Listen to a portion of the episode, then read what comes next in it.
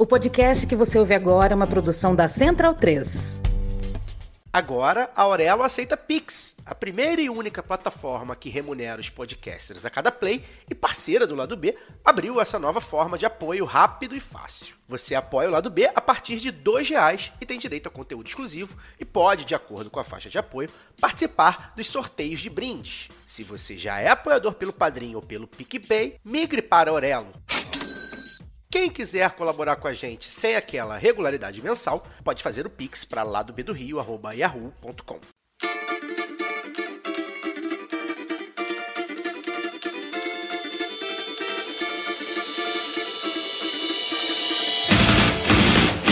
Olá, ouvintes da Central 3. Sejam bem-vindos. Eu sou Fernanda Castro e esse é o seu Lado B Notícias, o semanário de notícias do Lado B do Rio, com temas que precisam de uma atenção maior mas de forma mais objetiva. Para ouvir o formato tradicional de debates e entrevistas, continuem ligados no nosso programa de sexta. O Lado B Notícias dá seguimento à série de entrevistas com candidaturas a deputadas e deputados estaduais e federais. A intenção é levar aos nossos ouvintes o maior número de candidaturas da esquerda de todo o país. A colunista Giovana Zucato entrevista as candidaturas do Sul e Centro-Oeste, a colunista Évila Vanderlei do Norte Nordeste, e eu converso com candidaturas da região Sudeste. Compre a sua camisa Do Lado de Cá Não Tem Caô, vendida pela Zeta Nossa em parceria com o Lado B em www.zetanossa.com.br. Você também tem 15% de desconto nas compras com o cupom Lado B15.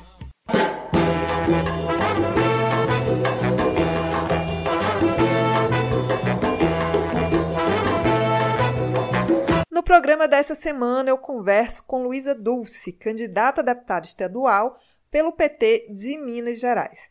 E na sua coluna, Giovana Zucato fala com Carol D'Artora, pré-candidata a deputada federal pelo PT no Paraná.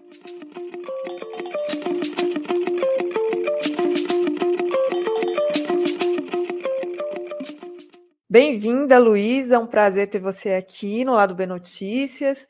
E aí eu vou começar, como eu tenho feito com todos os entrevistados e entrevistadas, pedindo para falar um pouco de você, da sua militância, né, da sua trajetória política.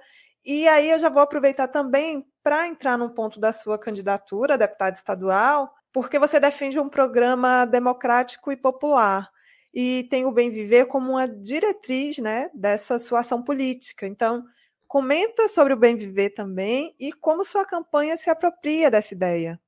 Bom, Fernanda, primeiro quero agradecer é, a oportunidade de estar aqui. Eu sou uma ouvinte do lado B de outros podcasts aqui da Central 3, então é de fato uma honra, uma alegria estar aqui. E, bom, quero então me apresentar. Eu sou a Luísa Dulce, é, candidata a deputada estadual pelo estado de Minas Gerais. E eu, eu vou falar de quando eu comecei a minha militância, eu vim do movimento estudantil é, universitário, me formei em economia na UFMG, fui presidenta do diretório acadêmico da faculdade, depois da coordenação do Diretório Central dos Estudantes, do DCE, e foi nessa época em que eu me filiei no PT, então meu partido sempre foi o PT, né, desde, desde o início da minha militância. Comecei a participar dos espaços de juventude, de mulheres do PT, tive uma passagem pela administração pública no governo da presidenta Dilma, lá em Brasília, no Ministério do Desenvolvimento Agrário, que é um ministério que nem existe mais, né? O Temer extinguiu esse ministério no primeiro dia que ele era presidente interino, lá no dia 12 de maio de 2016, junto com outros, né? É, mas foi uma experiência muito rica para mim, que sou uma pessoa muito da cidade e tive esse contato com a bandeira, a questão, né, o público da agricultura familiar, da reforma agrária, principalmente da juventude, é, que a gente fala do campo, das florestas e das águas. Eu, eu era assessora de juventude rural lá do Ministério, rodei muito o Brasil, conheci muitos acampamentos e assentamentos, espaço da reforma agrária, da agricultura familiar, e aí girei minha militância, meu interesse acadêmico para esse tema, né, da, da questão da alimentação, da natureza, da terra.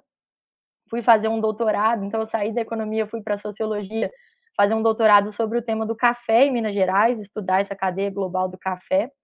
É, e hoje no PT eu estou no Coletivo Agrário Nacional, né? É, e no conselho curador da Fundação Perseu Abramo. E aí acho que coisas na minha vida foram me levando para pensar essa questão do cuidado da casa comum, como diz o Papa Francisco, né?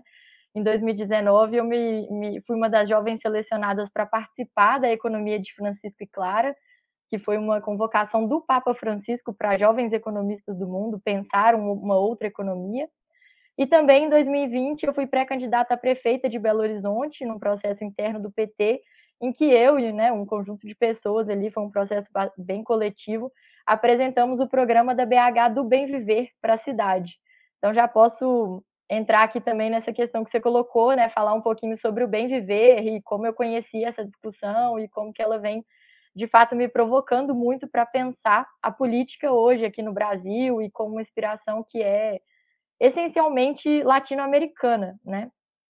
O bem viver, para quem não conhece, é uma inspiração, uma visão de mundo é, latino-americana dos indígenas andinos ali da região da Bolívia, do Equador, do Peru, é, e que vem sendo é, apropriada, enfim, é, praticada né, em diferentes espaços e territórios, mas é, basicamente acho que são três pilares importantes para pensar é, essa luta né, do bem viver, da promoção da prática, dos princípios, dos valores. Acho que tem uma dimensão da, é, social, né, da justiça social, da distribuição de renda, da produção, uma, uma leitura mais econômica, assim, que até pode ser uma atualização do socialismo, né, a, a, a uma visão latino-americana, assim.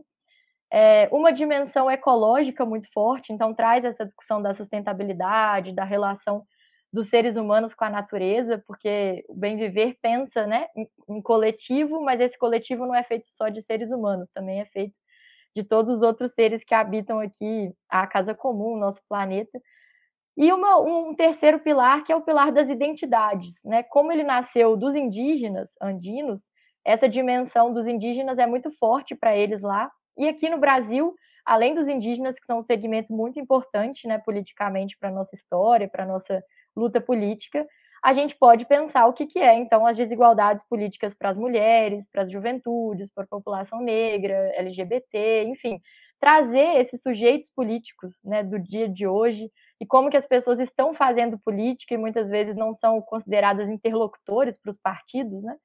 Então eu vejo o bem viver como uma, uma atualização da nossa luta por justiça social, justiça ambiental, que tem né, um lastro histórico, que tem aspectos ancestrais, e para nós, eu sou do PT, um partido aí de mais de 40 anos, então me sinto também como dando continuidade a, essa, a essas bandeiras, né, a essas lutas, é, mas trazendo elementos novos. E aí queria destacar essa questão do feminismo, né, da luta das mulheres, que é algo muito importante em toda a sua diversidade, né, e também a questão da natureza. Eu venho de estado muito marcado pela mineração, pela monocultura, né, e aí tem uma coisa que é bem importante do bem viver, assim, que, que a gente tenta trazer isso para minha candidatura e também para a discussão aqui no Estado.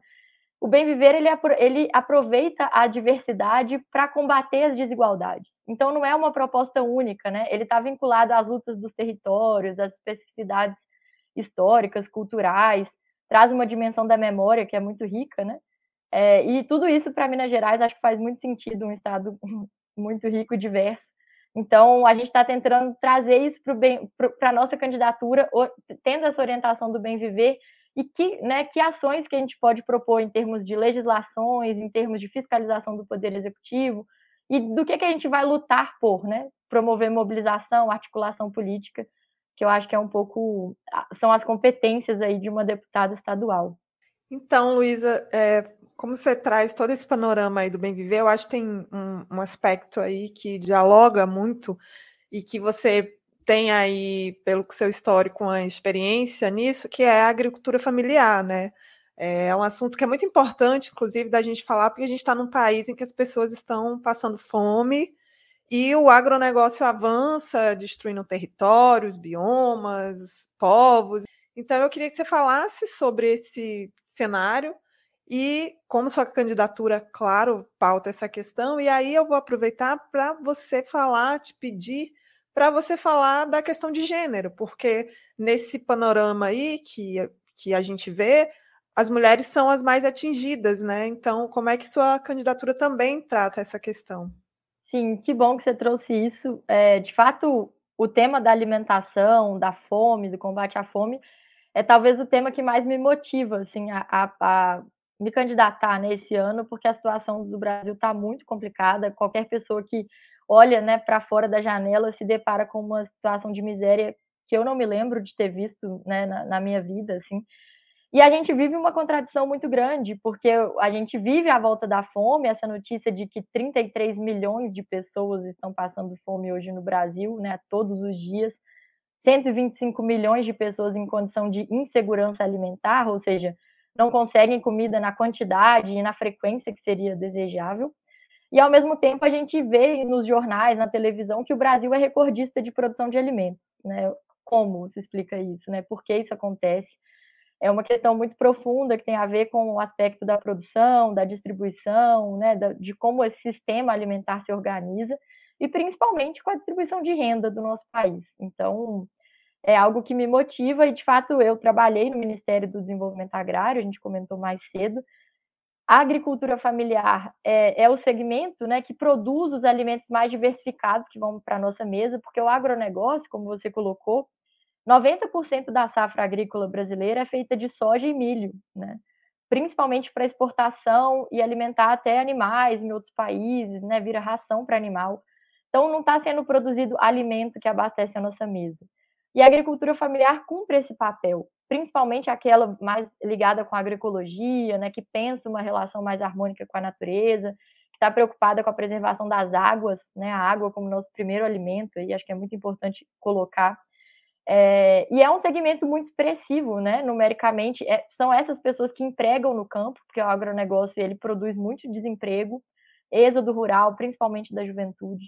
E aí trazer essa dimensão do gênero é fundamental, como você colocou. Primeiro porque são as mulheres aquelas que principalmente cuidam dessa produção diversificada, então dos legumes, das verduras, das plantas medicinais, das hortas, né, dos quintais produtivos, é, justamente talvez porque tenham ficado de fora do projeto da Revolução Verde. E são também as mulheres as mais atingidas pela questão da fome, tanto na cidade quanto no campo. Então a fome tem gênero, né? A fome tem raça, tem cor e tem endereço muito bem marcado. E até essa última pesquisa que saiu em relação à fome mostra que a fome é maior no campo. Então, são essas mulheres também que estão passando por uma situação de insegurança alimentar e isso precisa ser combatido, principalmente com políticas públicas, que a gente já fez e que a gente sabe como fazer. Aquelas que integram o campo com a cidade, então o PA, que é o Programa de Aquisição de Alimentos, o PENAI, que é o Programa Nacional de Alimentação Escolar dos alimentos que vão para a merenda, né? Você compra esses alimentos da agricultura familiar, principalmente de cooperativas, e abastecem equipamentos públicos, abastecem escolas nas cidades, né, com alimento saudável. E aí é muito importante dizer, assim, primeiro as mulheres é, são historicamente não são proprietárias das terras. O último censo agropecuário que saiu de 2017 mostra que menos de 20% das terras rurais hoje no Brasil estão na posse de mulheres, né? Muito menos mulheres negras, muito menos mulheres jovens, e as mulheres em geral são proprietárias de terras menores, né? Minifúndios, enfim, pequenas propriedades. É, e essa dimensão da, da raça também, da, do, do racismo que a gente vive hoje no Brasil, lembrar que a lei de terras de 1850 é anterior à abolição da escravatura, de 1878. Então, é uma dimensão do racismo estrutural muito forte quando a gente olha para a questão fundiária no Brasil, e as mulheres também estão é, incluídas nesse processo de desigualdade. Eu acho muito importante a gente colocar isso. As mulheres têm um lugar, é um lugar de cuidado, não é só de ajuda, né? não estão lá só ajudando seus maridos, e são as mulheres que estão, sobretudo, puxando o projeto político da agroecologia, que pensa uma outra é, relação com a natureza, uma outra forma de produzir esses alimentos. Então, é muito importante a gente valorizar todas essas é, motivações das mulheres para estar no campo e também da cidade, né? Que eu acho que essa relação entre mulheres do campo e mulheres da cidade tem muitas semelhanças e lutas comuns que a gente pode impulsionar aí no próximo período também. Então, vamos agora falar sobre mineração. Você falou rapidamente no início, então vamos aprofundar nisso, porque é um ponto muito central aí em Minas, né? E que atinge a vida da população mineira e que, infelizmente, impacta das piores maneiras. Então, eu queria também que você falasse como é que sua campanha está vendo isso, o que é que você pensa em fazer sendo eleita.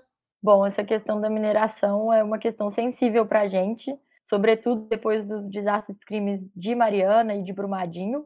Vamos passar agora pela primeira eleição depois né, do, do que aconteceu lá em Brumadinho, então temos aí a, a possibilidade de, de, dar centralidade para esse tema, como ele merece e precisa ser colocado aqui no Estado, mas no Brasil de modo geral. E aí minha campanha se empenhou muito em discutir a questão da mineração.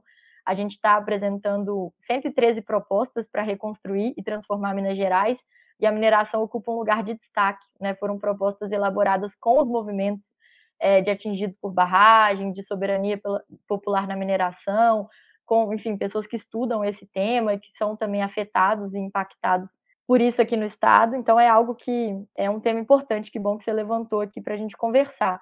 Primeiro dizer isso, assim, é, é a mineração, a gente não está aqui para ser contra a mineração, mas sim para apontar as questões que dizem respeito a esse modelo de mineração que historicamente é, está em Minas Gerais e, e afeta, né, e ameaça tanto a vida humana quanto a, a, biodiversidade, enfim, quanto os territórios de Minas, né? São muitas minerações no estado com características diferentes, os territórios têm também suas suas lutas, seus históricos de resistência e isso precisa ser considerado, né?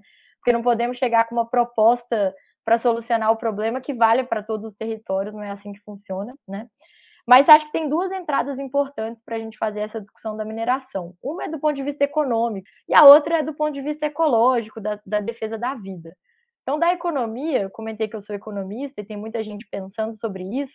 Precisamos pensar primeiro assim, o que, que a mineração deixa para o Estado, né? Assim, quais são as perspectivas de desenvolvimento, o que, que ela deixa para o mercado de trabalho, o que, que ela abre de possibilidades para Minas Gerais. E aí, é, começar dizendo assim que primeiro as mineradoras pagam muito pouco imposto por diversas razões. Temos a lei Candir também, que é uma lei que diz respeito não só aos minérios, mas todos os produtos primários, né?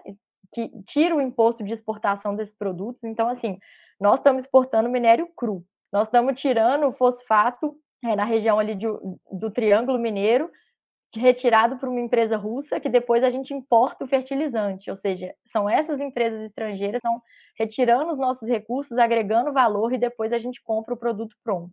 Isso é uma questão muito séria, porque nós não estamos desenvolvendo a cadeia produtiva, né? Que poderia inclusive gerar muitos empregos. A outra questão relacionada ao emprego. A mineração emprega cada vez menos em Minas Gerais. Seja porque, se você for olhar o que, que é né, uma planta de mineração, são grandes caminhões, são grandes máquinas, muitas vezes controladas remotamente. Então, cada vez menos gente trabalhando ali. Um emprego altamente concentrado em Belo Horizonte. A gente tem um dado que a mineração gera apenas cerca de 1,2% do emprego formal de Minas Gerais. E 60% desse emprego está concentrado em Belo Horizonte. E aí tem, claro, vários processos de terceirização e quarteirização, ou seja, gera emprego precarizado, né? subemprego para muitas dessas pessoas. E, tem um imposto, que é um royalty, né, gerado pela mineração, que é a CEFEM, que chega principalmente para os municípios e faz com que esses municípios onde tem mineração fiquem muito é, sujeitos ao poder político das mineradoras. Mas para o Estado, de modo geral, gera muito pouca coisa. E aí tem uma coisa que é preciso ser falada, que a mineração ela é uma atividade que não convive com nenhuma outra, justamente porque ela destrói o território. Então, como que a gente vai pensar alternativas de outras atividades produtivas de desenvolvimento quando a mineração está lá.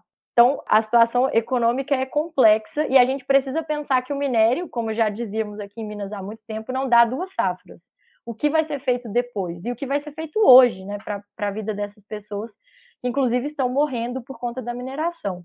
E aí trazer uma discussão também é, da defesa da vida, pensar essa dimensão ecológica, mais recentemente, acho que muita gente acompanhou uma tentativa de, de liberar uma mineração na Serra do Curral, que é o cartão postal de Belo Horizonte, que é uma montanha que circunda a cidade. O pico mais alto de Belo Horizonte está lá, isso está inclusive no brasão da cidade. E a gente viu o nosso governador Romeu Zema virar quase que um advogado da mineradora, né?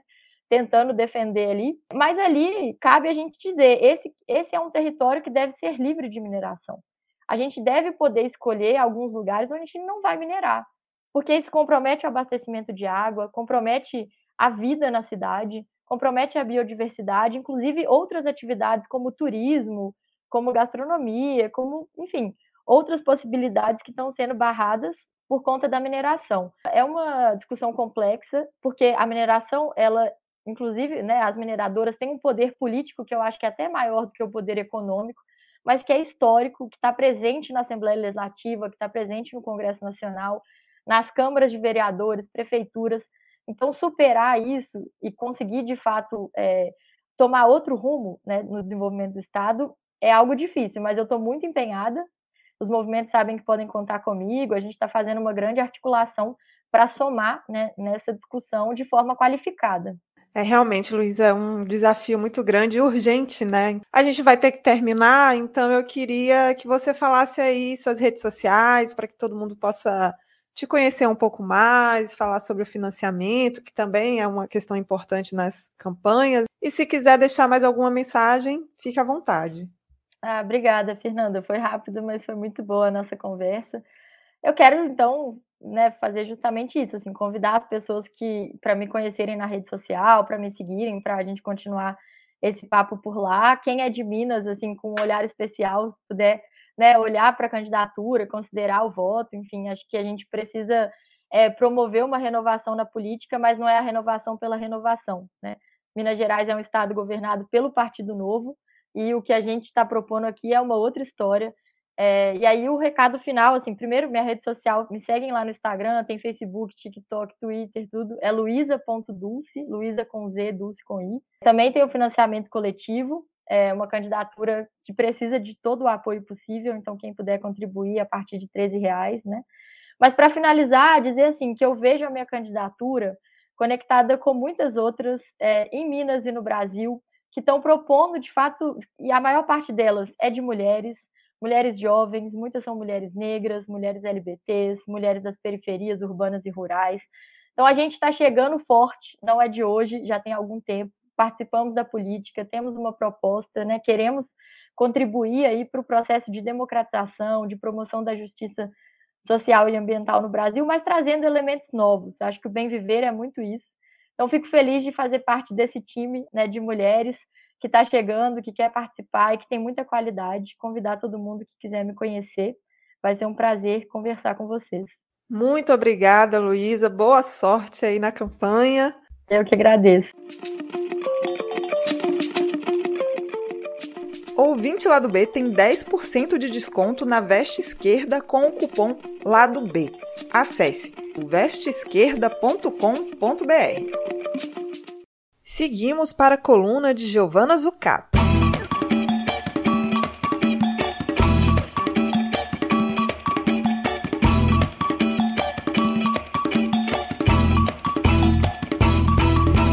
Olá, pessoal. Aqui é Giovana Zucato.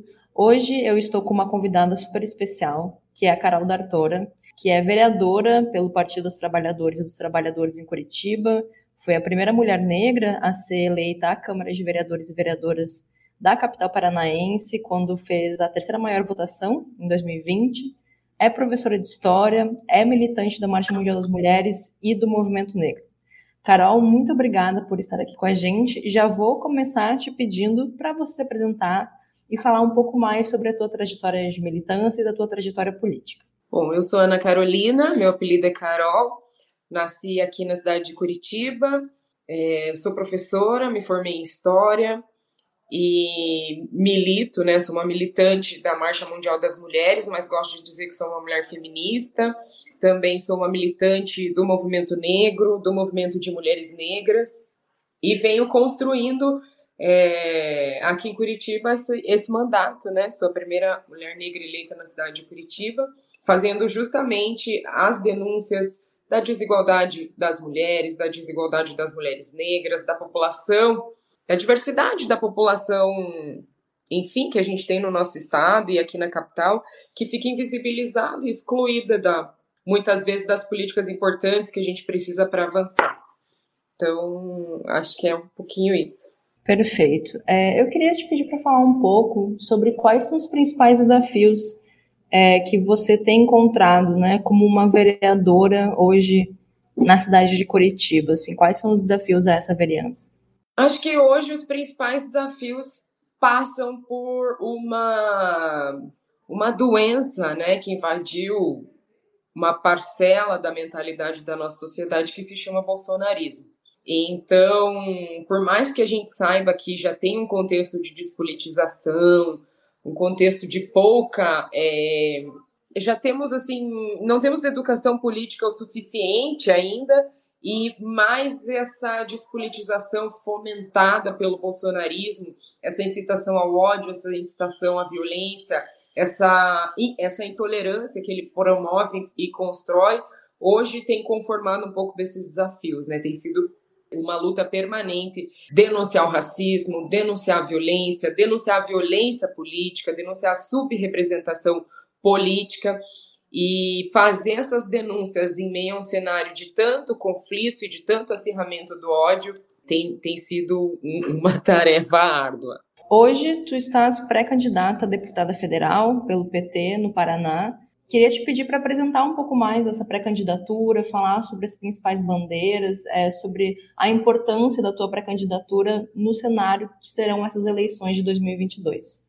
Então, é, uma coisa é a urgência que a gente tem esse ano nessa construção de retomada da democracia. Dentro desse contexto em que a gente observa né, esse acirramento da violência, a gente observa também que a nossa democracia sofreu um golpe, que a nossa democracia sofreu um abalo, e esse abalo ele se expressa nas condições de vida da população. Então, hoje a gente vê a população empobrecida, a gente observa esse contexto de muito de uma piora significativa das condições de vida, e isso se refere a um projeto político, que é o projeto político que está colocado hoje, que é continuidade de um golpe no nosso país. Então, essa é uma primeira coisa, né? A importância que a gente tenha pessoas representativas, pessoas que vêm de uma construção popular para fazer a retomada, né, para trazer novamente para as instituições, para os espaços estratégicos, um projeto que represente de fato a população. E é por perceber, por ver, né, é, por analisar essa conjuntura e observar que existe um anseio, um desejo social por novas figuras políticas, por novas representações e também por sair desse contexto de, de acirramento, de empobrecimento tão grande, que a gente percebe que essa candidatura vem nesse momento estratégico, né? Que precisamos avançar na representação política, precisamos de mais mulheres, mais mulheres negras, mas acima de tudo, é, mulheres que tenham essa, essa percepção de dar uma continuidade na luta na luta pelos benefícios sociais que a gente acredita que podem melhorar a vida da nossa população. Certo. E tu poderia comentar um pouco mais especificamente sobre o cenário das eleições estaduais aí no Paraná? Aqui no Paraná, a gente infelizmente tem um pré-candidato, tem, temos um pré-candidato à reeleição, né, que é o nosso, que é o, o atual governador, o Ratinho Júnior. Esse governador que ele é a continuidade da política bolsonarista aqui no estado do Paraná, então também foi um governo que impôs muitas dificuldades para a população paranaense, por isso a gente tem uma opção, né, um, uma outra proposta, que é o Requião, candidato a governador. A gente também tem uma chapa de mulheres para o Senado, um coletivo de mulheres é, para uma candidatura ao Senado. E a nossa perspectiva é aumentar a bancada de deputados federais e estaduais. Então, acredito que é um cenário assim. O contexto é muito difícil, né? A situação está muito difícil, o conflito está muito acirrado, mas o cenário é positivo para uma nova para uma, uma retomada mesmo, para uma, uma reorganização, inclusive, é, da política paranaense. E aí, para a gente encerrar, porque o nosso tempo é bem curto, eu acho que não tem como a gente não falar sobre a cassação do vereador Renato Freitas, aí na Câmara de Vereadores e Vereadoras de Curitiba, né? Aí eu queria te pedir para falar um pouco mais sobre isso, como você vê, como você acompanhou esse processo. A cassação do vereador Renato Freitas vem para coroar esse contexto de violência política do nosso Estado. Então, assim, isso demonstra tudo isso que eu venho argumentando com relação ao acirramento da violência, com o bolsonarismo que faz essa exacerbação, exacerbação da violência, da violência política, da perseguição política, especialmente dos mandatos de esquerda, dos mandatos progressistas. O vereador Renato Freitas foi caçado aqui em Curitiba, mas são vários é, parlamentares de esquerda que vêm sendo perseguidos e também com processos de cassação em várias outras cidades brasileiras. Então, eu acho que o que aconteceu com o Renato aqui em Curitiba expressa esse momento de perseguição e violência política contra essa organização que a gente vem fazendo para retomar o, o processo democrático do nosso país. Bom, Carol, muito obrigada pela tua participação. É, eu tenho certeza que vai ser muito enriquecedor para as ouvintes e para os ouvintes do lado B do Rio, para quem, especialmente para quem não é do Sul, poder te conhecer melhor. A gente tem aí ouvintes no Brasil todo. É, te agradeço. Se você quiser deixar uma última mensagem também, a palavra está contigo. Eu que agradeço, fico muito feliz pelo convite, muito feliz também sempre pela oportunidade de poder falar, trazer um pouquinho aquilo que a gente está vivendo e acredito que é muito importante que nesse momento a gente é, tenha canais como esse, que a gente possa divulgar né, as pessoas que a gente acredita, ou divulgar os projetos que a gente acredita. acredita. Então, parabenizo e fico muito feliz e contem comigo. Precisamos só chamar. Obrigada, boa sorte aí na tua pré-candidatura, no resto do ano. E, pessoal, sigam nos acompanhando aqui no lado B do Rio, que a gente vai trazer mais pré-candidaturas e candidaturas é, de esquerda progressistas do Brasil todo. Um abração e voltamos em breve. Você pode aprender inglês, espanhol e francês na WeCreate, a escola de idiomas parceira do lado B. Acesse www.wecreateidiomas.com. As trilhas desse programa foram o drama da Humana Manada, da banda El Efecto, Eu Tá Vendo no Copo, de Noriel Vilela, o rap do surfista, do grupo Geração, Salvador e Apache, da banda Ifá Afrobeat. Fique ligado no nosso programa de sexta e até semana que vem.